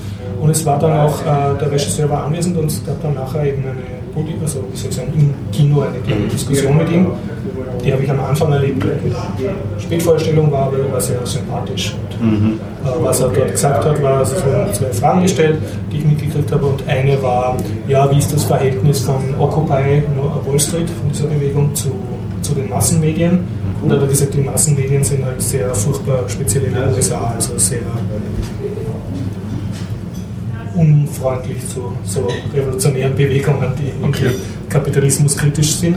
Und er hat gesagt, ja, das eine, was sie gemacht haben, sie haben irgendeine Reporterin durch einen Park geschickt, der mal also ein Zentrum von so einer Bewegung war. Da waren dann aber keine Demonstranten mehr, weil die sich halt schon verteilt haben auf andere Aktionen. Und die hat dann gesagt, ja, Occupy Wall Street ist tot, weil der Park ist leer. Mhm. Das war, und das andere war, sie haben irgendwann bei einer Demo einen 15-Jährigen halt interviewt, ja, was willst du machen? Und der hat gesagt, ja, wir demonstrieren gegen den Kapitalismus. Und dann haben sie gefragt, was kommt da an? Und hat er dann keine vernünftige Antwort gegeben und dann haben sie sozusagen die ganze Bewegung diskreditiert, weil der 15-Jährige jetzt ein Trottel war. Ja, tun sich die alten Medien und generell auch so schwer, das jetzt einzufangen, gerecht, generell so Demonstrationsbewegungen. Ich nehme an, es hängt das auch mit Wien zu tun, was für eine Agenda Ja, da, das, er, das, das erstens, aber wenn man schon so hingeht und sagt, so der Platz ist leer, die Bewegung ist tot, er hat ja von dieser ganzen Occupy-Bewegung dann halt äh, ja auch nicht mal so einen Ansatz irgendwie dann mal erfasst. Und deswegen meine ich ja, die tun sich dann halt auch schwer, auch wenn dann der, der arabische Frühling irgendwie so mit, mit, dem, mit, dem, mit dem Twitter, das wird ja dann auch wieder so auf einen, äh, in einen Medienspin gedreht. Ja. Das, das, das, das meine ich. Dass das und speziell zu Twitter, das, das wird, glaube ich, im, im äh, Film sehr schön herausgearbeitet. Da gibt es dann mehrere Interviews eben mit Experten für äh, gewaltfreien Widerstand in, in Nordsudan. Mhm. Einer davon ist ein, ein Serbe, der gegen Milosevic schon gearbeitet hat und der ist auch im jetzigen Profil in einem schönen. Also das kann ich empfehlen, das Profil von dieser Woche, da wir zum Glück auf den Film eingegangen. Und der sagt dann ein sehr schönes Statement. Er sagt, es ist nicht so, dass die Social Medians diese ganzen Revolutionsbewegungen, die seit den letzten fünf Jahren in diversen Ländern waren, also von Iran über Spanien über alles möglich äh, Arab Spring äh, ermöglicht haben, sondern sie haben das natürlich geholfen. Also es hilft den Leuten, sich zu unterstützen, aber die Bewegung und der Aufstand und das Aufbegehren ist schon zehn Jahre vorher dort. Also es ist nicht so, dass da plötzlich, weil irgendwelche kalifornischen Firmen eine coole Apps haben, die Leute in Ägypten einen Aufstand okay, machen. Das war klar, ja, so, genau. Es ist halt es eine, hat geholfen, den Aufstand es ist eine nützliche Technik. Ja, ja, ja. Das ist nicht die Twitter-Revolution. Und er sagt dann sehr schön, und wenn man nicht auf die Straße geht und selber arbeitet und, und sich organisiert und die Menschen sich treffen und einen Widerstand aufbaut und versucht, sozusagen die Unterstützer des Regimes, so wie es ist, langsam zu überzeugen und auf seine eigene Seite zu ziehen, dann dann wird auch nichts funktionieren und dann ist alles, was du machst, halt ein Klickgewissen. Also dass du dann halt eine Petition unterzeichnest, aber dich nicht Fertig. selber exponierst mhm. und nicht selber das Risiko hast, verschossen zu werden oder verprügelt oder eingesperrt. Dieser Plus eins Revolution. Ja, also das, das ist eben nicht echt, aber es ist, es ist sehr schön und ich muss auch sagen, obwohl der Film ein sehr unangenehmes Thema hat, also man sieht diese Szenen wo in New York so ein fetter Polizist, so Leute, die eine Sitzblockade machen, alle mal aus einer Meter Entfernung mit Pfeffergas der, der Pfefferspray, das war da die Runde gemacht, wenn das die Aufnahme Ja, ja, und, und, mehrere solche Aufnahmen und auch also, äh, eine Szene im Iran, wo, wo von einem Hochhaus runter so ein Sniper eine erschießt, ist dann eh so eine Symbolfigur geworden, okay. eine Demonstrantin. Und du siehst ein paar grausliche Szenen und, und es wird halt auch das nicht irgendwie ausgeblendet, dass jeder, der sozusagen auf die Straße geht und, und in einer Demonstration, dass das jederzeit kippen kann. Ne? Also egal, ob das jetzt ist, weil die Leute wütend werden oder weil die Polizei das provoziert durch Provokateure, das einen Grund hat zum Losschlagen, aber dass das halt sehr gefährlich ist, das wird nicht ausgeblendet, aber trotzdem haben sie es geschafft, dass der Film relativ positiv ist. Also du gehst nicht heim und denkst, wow, alles so grauslich, wow, ich mag mich abschalten oder ich kann eh nichts tun, sondern ganz im Gegenteil. Mhm. dieser Tennisball ist ein Symbol dafür, da haben sie einen syrischen Aktivisten ähm, interviewt, der ist in einer Flüchtlingslager in Jordanien, glaube ich, ist. Und der erzählt halt von den Aktionen, die sie gemacht haben am Anfang, um das Assad-Regime zu ärgern. Und eines davon war, dass sie Ping-Pong-Bälle beschriftet haben mit Freiheit und nieder mit Assad. Und die haben es dann halt so also von einem Auto rausgeworfen. Die sind dann so Treppen runtergefallen zu irgendeinem Palast, wo der Saddam wohnt und er hat dann schon die Security-Leute hüpfen dann herum und versuchen, Ping-Pong-Bälle einzuklappen. Das war ein probates Mittel für diese Situation. Und, und das, also, also, also, man kann sehr viel tun und also es gibt und es ging halt sehr viel um dieses, wie, wie kann man Widerstand gewaltfrei halten. Ja, aber es klingt ja positiv. Also es klingt ja, positiv, solche ja. Sachen tendieren ja oft dazu, solche Beiträge dann sehr negativ ja, ratlos zu hinterlassen. Oder nur sensationalistisch aber, oder so. Genau, aber das klingt ja ganz gut. Also, ja, also auch ich würde sagen, auch aktuell, wenn du schaust, äh, Nachrichten, dass man in Kiew zum Beispiel, äh, war, waren die ja sehr gewalttätig, hat es Tote gegeben bei den Maidan-Demonstrationen. Und dann denkt man sich manchmal, aha, okay, also wenn du nur friedlich bleibst, hast du eh keine Chance. Und sobald irgendwelche Prügler mhm. kommen und so, das brauchst, damit überhaupt was ist. Und das ist aber nicht so, also da treten mehrere Forscher auf, die sagen, die haben seit die letzten 100 Jahre praktisch, haben sie Widerstandsbewegungen geforscht und wissenschaftlich gesagt, und du hast halt zweimal höhere Chance, dass sich was bewegt, wenn der Widerstand gewaltfrei bleibt. Also ist das Also auch das ist, ein erforschtes ja, Thema das ist durchaus, ja, und wird auch analysiert und kommen zu Wort in dem Film. Es ist nicht so oberflächlich und nur geile Bilder, sondern es ist für mich ein, ein zu einem schwierigen Thema sehr positiver Film. Das kann Mhm. ich nicht genug loben. Du hast gemeint, längerer Fernsehbeitrag ist also nicht volle Spielfilmlänge oder? Nein, nein, der war, der war ordentlich. Der war äh, mindestens eineinhalb Stunden. Also ich Ah, okay. im Fernsehen erst den gründlich zusammenschneiden. Wahrscheinlich gezielt alle interessanten Stellen raus. Und das Reißerische. wie immer, ja, keine Ahnung. Also der Regisseur meinte 2015 kommt vielleicht ins Fernsehen. Mhm. Das wahrscheinlich auch erst verkaufen. Okay, habt ihr noch was? Weil sonst habe ich noch zwei Bücher. Ja, aber das kann ich ja irgendwann reinkriegen, kannst du ja nachher noch machen. Okay. Ihr wisst, es ist 2014, also vor genau 100 Jahren hat der Erste Weltkrieg angefangen. Und ich habe mich mit meinem Kobo E-Reader gespielt und bin auf irgendeine amerikanische Webseite gestoßen, wo ich gratis und E-Book eingeklickt habe. Ich bin drauf gekommen, ich lese gerne Bücher im EPUB-Format und nicht in irgendeinem anderen PDF-Format oder so. Ja, das ist verständlich. Und dann habe ich zufällig zwei englische EPUB-Bücher, die ohne, also DRM-frei und ohne Rechte und alles einfach downloaden können. Und äh, zufällig waren es aber beides deutsche Bücher, die aber ins Englische übersetzt wurden. Und ich habe es dann auf. Englisch gelesen, aber es war mir einfach gefühlsmäßig zu blöd, jetzt zu schauen, ob es die irgendwo auf Deutsch gibt. Und es, die Weg, des geringsten Widerstands. ja, weil, weil dann finde ich es vielleicht in irgendeiner Nationalbibliothek, in irgendeinem Fileformat, das ich nicht benutzen kann oder sonst irgendwie und dann macht es mir eh keinen Spaß. Nun ja, und äh, das eine war Four Weeks in the Trenches von einem österreichischen Violinspieler, der an die russische Front äh, gekommen ist im Ersten Weltkrieg. Und der beschreibt sozusagen die Transformation von einem intellektuellen, äh, wie soll man sagen, Künstler, der lauter Ärzte als Freunde hat und so, direkt zu einem Offizier, der halt drei Tage in einem Schützengraben liegt, ohne Essen, in, in Wasser und so. Also wie schnell sozusagen mit der Zivilisation bergab geht und und ja, was, was mich so fasziniert hat, ist, dass wie weit die Technik vor 100 Jahren war. Weil man weiß relativ viel als über den Zweiten Weltkrieg, jetzt so von einfach diversen Sachen, die man auch in der Schule gelernt hat, aber relativ wenig über den Ersten Weltkrieg. Und der beschreibt zum Beispiel sehr genau, dass ständig äh, ähm, Spotterplanes, also Aufklärungsflugzeuge waren, die das Artilleriefeuer gelenkt haben. Also das Artilleriefeuer, das feindliche, war immer dann sehr präzise, wenn oben ein feindliches Flugzeug war, das das gelenkt hat. Und das ist ja, bis weit im Zweiten Weltkrieg war das auch eine, Taktik. auch bis in den Irakkrieg, da haben sie auch diese, das Hotel Palästin abgeschossen, weil sie glaubt haben, ein Fernsehteam dort ist ein Forward Observer von einem Artillerieposten. Also da hat sich eigentlich nicht so viel geändert. Und ja, und ähm, das ist sehr kurz geschrieben, ist eigentlich nur sehr kurz und für mich aber sehr intensiv zum Lesen und auch, auch gerade wie, wie Wien war vor 100 Jahren und so wie die so, soziale äh, Stellung war, also das sozusagen das durch den Krieg das Kastenwesen, also so Trennung von Adeligen und Fabriksarbeiter plötzlich zusammengebrochen ist und alle waren begeistert und jeder hat mit jedem geredet, also ganz revolutionär, so ein Nationalgefühl. Und und das andere Buch, das war etwas länger, ist aber auch extrem äh, für mich äh, empfehlenswert zum Lesen. Und das war Diary of a U-Boat Commander, also das Tagebuch eines äh, U-Boot-Kapitäns im Ersten Weltkrieg, eines deutschen U-Boot-Kapitäns. Und das liest sich ein bisschen, wie soll man sagen, ähm, also wenn man jetzt, ein, ich habe einmal ein, ein Buch gelesen über U-Boot-Krieg im Zweiten Weltkrieg und da war halt ja so Nazis und Japaner und Amerikaner und Engländer und so. Und von Nazis weißt du ja, okay, das war lauter so auf, auf Vernichtung und Herrenmensch und Herrenrasse und so. Und das ist ja so seltsam zu lesen, wenn du jetzt sozusagen das sehr äh, persönliche Tagebuch von einem U-Boot-Kapitän im Ersten Weltkrieg liest, dass der auch diese Herrenmensch-Attitude hat, aber halt noch vom preußischen Militärstaat Anderer so.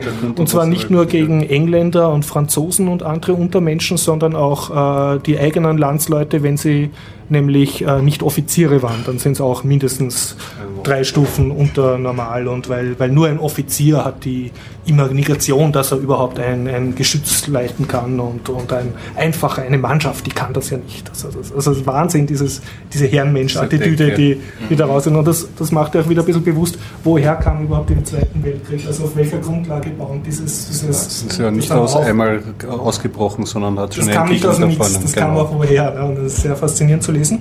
Und die Story hat es aber ziemlich in sich. Zuerst habe ich mir gedacht, na okay, das wird jetzt zach ein bisschen zu legen, wie viele Schiffe er versenkt hat und, und unter welchem Kapitän er dienen musste und bla bla.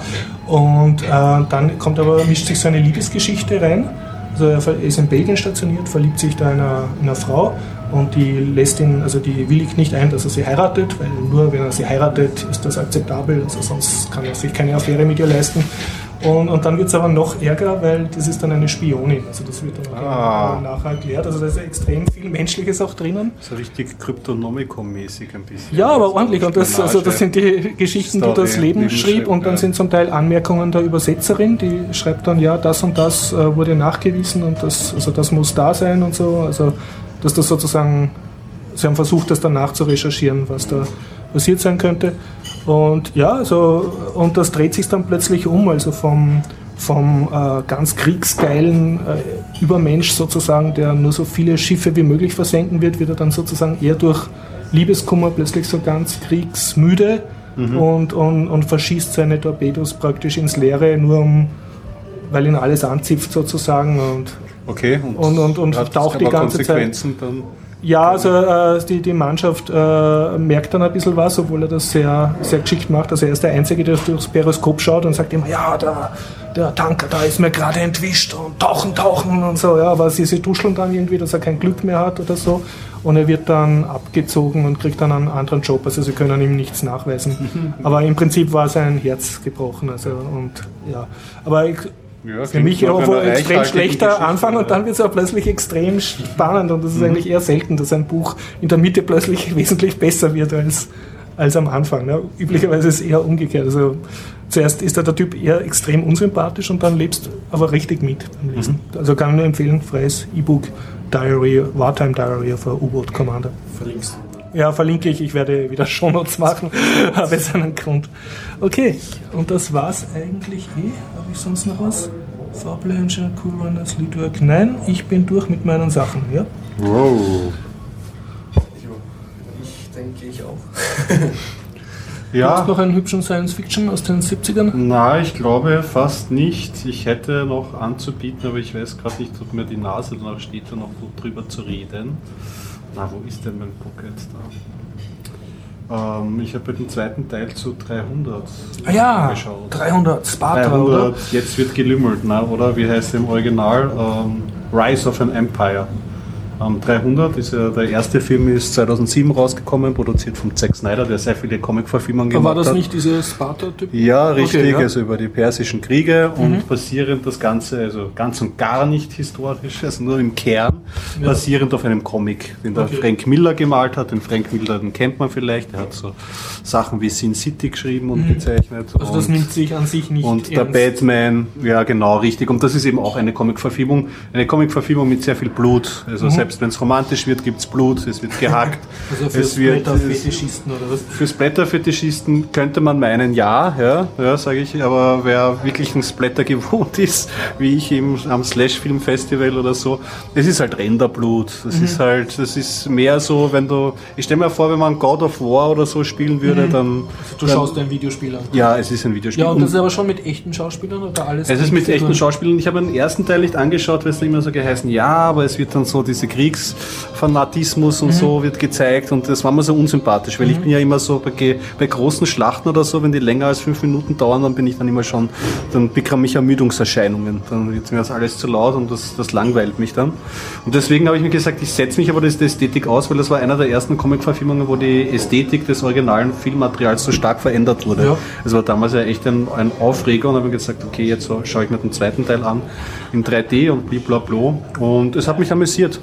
Das hat mich amüsiert. Ich meine, es ist wirklich. Dir war nicht langweilig. Mir war nicht langweilig, ja. Es ist, äh, keine Ahnung, vielleicht an einem anderen Tag hätte mich der Film geärgert, weil an und für sich die Handlung ist schon ziemlich doof. Ja? Mhm. Irgendwie so, äh, es gibt halt diesen einen äh, Perser, der möchte sich an den Griechen retten. Die Griechen sind diesmal, ein Unterschied habe ich gehört, zu jemandem, der den ersten Teil mhm. gesehen hat, ähm, so mh, mm, als die wirklich Guten gezeichnet. Also das wird schon sehr schwarz-weiß mhm. gezeichnet und als die Behüter der Demokratie und so. Da kennt man sich aus. ja, genau. Und die Besen sind die, sind die Perser mhm. und äh, der, der, der Perserkönig, der schaut auch ganz arg aus irgendwie, hat Glatze und dann geht immer mit goldener Unterhose durchs Bild.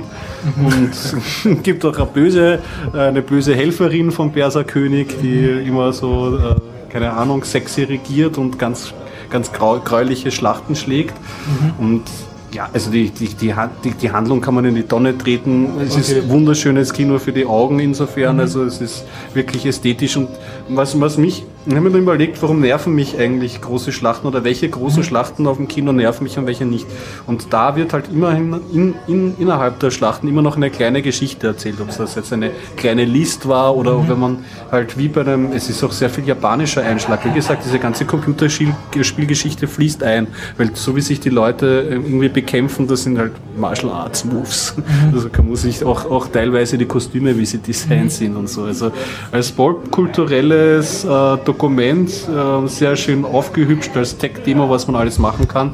Und vielleicht so als, keine Ahnung, Next-Gen Konsolen-Vorspann kann man sich das anschauen, da hat es mich mhm. amüsiert. Ja. Mehr aber auch nicht.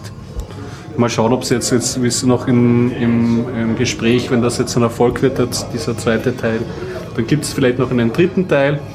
Wobei ich das ja, ja, es wird halt ein bisschen dünner mit der Zeit. Schon den ersten gab es noch eine Comicvorlage, beim zweiten mhm. ist der Frank Miller jetzt noch mit dem Zeichner der Comicvorlage noch nicht ganz fertig. Also, also mal schauen, ja. Ja. Du kannst es empfehlen oder zumindest nicht warnen davor? Ja, wenn man, wenn man, wenn man den Kopf äh, abschalten kann dabei und ähm, wenn man schauen möchte, wie, wie was Computer, CGI-Effekte mhm. alles ähm, vom Vermögen heutzutage, dann kann man sich das schon anschauen. Und ist zumindest jetzt mehr. Aber ich musste auch wirklich zwischendurch, ich musste mich zusammenreißen, dass ich den anderen Leuten die, die Atmosphäre nicht zerstöre, und nachher auch kichern. Oder? Ja, also, es ist wirklich, also dieser, dieser Perserkönig. Okay. Ja. Aber sind jetzt Schlachtenszenen möglich, die, wie weiß ich, die früher nicht möglich war in der Stuntman-Ära, wo, ja, definitiv. Also wo du immer nur also, alle sich nur es, Also eine Schlacht ist jetzt eigentlich so eine riesige Seeschlacht und, ja. und das wäre früher nicht gegangen. Krieg, krieg, kriegst du einfach nicht sieht man jetzt, da fahren mehrere Schiffe herum. Ja, gigantisch Geil. große Schiffe und die rammen sich und dann reiten es noch mit einem Pferd auf das Ding. Ja, also es ist wirklich optisch absolut top. Genau. Mhm. Ja. also mal schauen, was der Zack Snyder macht. Naja, wer Bock drauf hat, kann sich das, kann sich das eventuell anschauen. Ja. Und eigentlich hätte ich noch ein, ein Musikthema ein geheimes, geheim, geheimes Musikthema, aber das bespreche ich das nächste Mal, weil da habe ich die entsprechende Musik dazu noch nicht gehört. Aber das wird nachgeholt. Okay, bleibt geheim. Bleibt geheim. Ich kann ankündigen, ich habe eine schöne Story über einen neuen Linux-User, aber gibt es auch erst nächste. Auch noch geheim. Nicht geheim, aber es entwickelt sich gerade. Na dann, okay, sage ich, es war eine schöne 150 und. Ja, sagen wir Dankeschön und bis zum nächsten Mal. Sie hören noch von Daniel, äh, warum Natürlich. man Open Source Humble Bundle kaufen soll. Mhm. Und ich nehme an, äh, wenn wir es bekommen von den Werde Bitcoinern. Ich das Bitcoin-Update auch an den Podcast dran heranschnippeln. Okay, dann bis zum 151er nächste Woche. 151. In eigener Sache, wenn Sie einen schönen Artikel für mich haben, ich arbeite gerade am RIS-Journal 002, ich freue mich über alles, was ich frei lizenziert veröffentlichen kann. Ja. Bis die Tage. Bis dann. Ciao.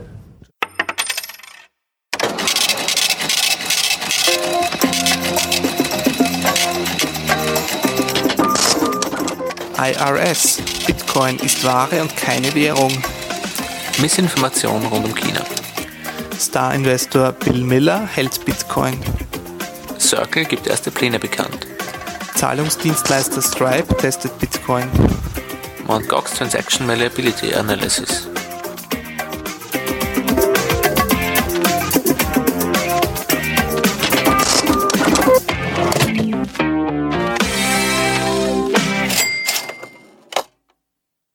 Diese Folge 68 findet ihr unter bitcoinupdate.com. Hallo, ich bin der Daniel und ich rede heute über den Humble Weekly Sale dieser Woche. Im dieswöchigen Humble Weekly Sale kriegt man vier Spiele, nämlich Magical Diary, Neo Scavenger, Offspring Fling und Planet Stronghold für einen beliebigen Preis. Und falls man 6 Dollar oder mehr bezahlen will, bekommt man noch ein, Defender's Quest, Evoland und Incredipede dazu also hätte man acht Spiele. Das Besondere an diesen Spielen ist, dass jedes dieser Spiele mit einem Open Source Tool oder einer Open Source Bibliothek geschrieben wurde und zusätzlich, wenn man den gewählten Preis bezahlen will, kann man entscheiden, an wen das Geld geht. Entweder an die Spieleentwickler, an Humble Bundle selber oder an vier Open Source Projekte, nämlich Flash Develop, OpenFL, Renpy oder die Hex Foundation. Zwei der genannten Spiele sind mir besonders ins Auge gestochen, nämlich Evoland und Incredipede. Evoland ist ein sehr lustiges Spiel, in dem man die Geschichte der Rollenspiele durchspielt. Man beginnt in einem Zelda-artigen Level in Schwarz-Weiß und 2D und kämpft sich immer weiter in der Rollenspielgeschichte vor, bis man in einem 3D-Adventure landet. Es ist es, schon allein deshalb ist es der Kauf wert, da dieses Spiel sehr lustig und sehr gut gelungen ist. In Incredipede spielt man ein Monster, welches nur ein Auge als Grundbasis hat.